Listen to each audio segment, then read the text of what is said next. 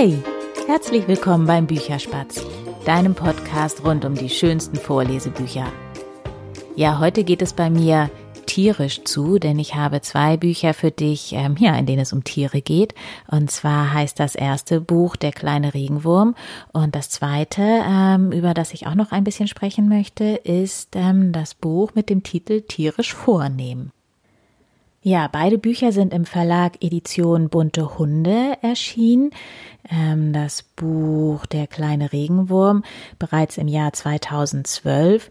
Und ähm, das ist eine ganz süße, sehr kurze Geschichte über einen ja, Regenwurm, der in einem Bild vorkommt. Also ähm, da ist ein Maler, der hat ein Bild gemalt, was schön bunt ist. Der einzige, der eben nicht bunt ist, das ist der Regenwurm.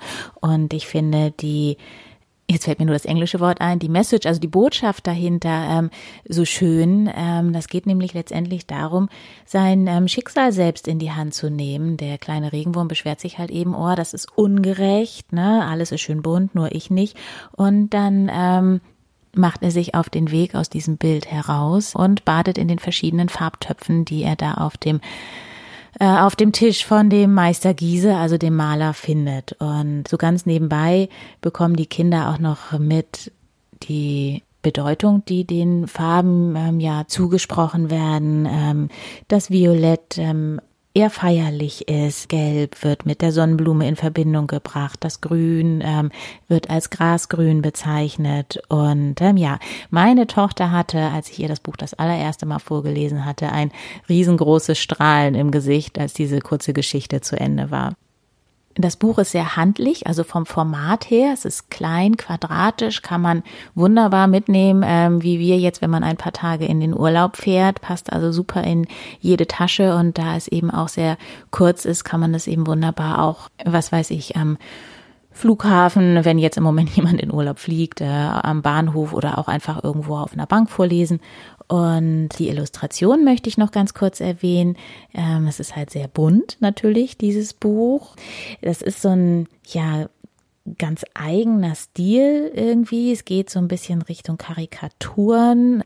Für mich kommt das auch so ein bisschen Vintage rüber. Also die Farbtöpfe sind eben nicht ganz gerade, sondern ja so ein bisschen ähm, ja schräg, ähm, wirken irgendwie so ein bisschen alt in Anführungszeichen. Also uns gefällt dieses Buch einfach total gut. Ja, das zweite Buch, Tierisch vornehmen, hat auch ein sehr handliches Format, ist äh, länglich allerdings, ähm, ein ganz bisschen größer.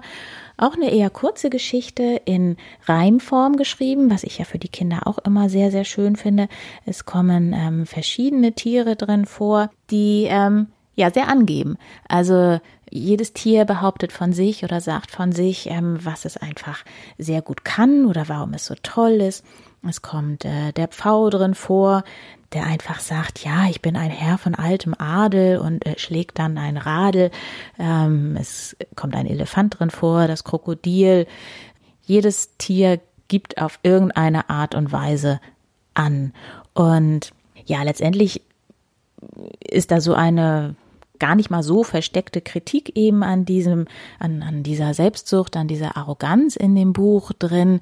Selbst wenn das die kleineren Kinder noch nicht wirklich verstehen, gefällt ihnen diese Reimform ähm, sicherlich sehr, sehr gut. Also bei uns ist es zumindest so, dass unsere Tochter das Buch sehr gerne mag. Ähm, vor allem das Ende, also mag natürlich auch die Reimform und äh, die verschiedenen Tiere, die da drin vorkommen.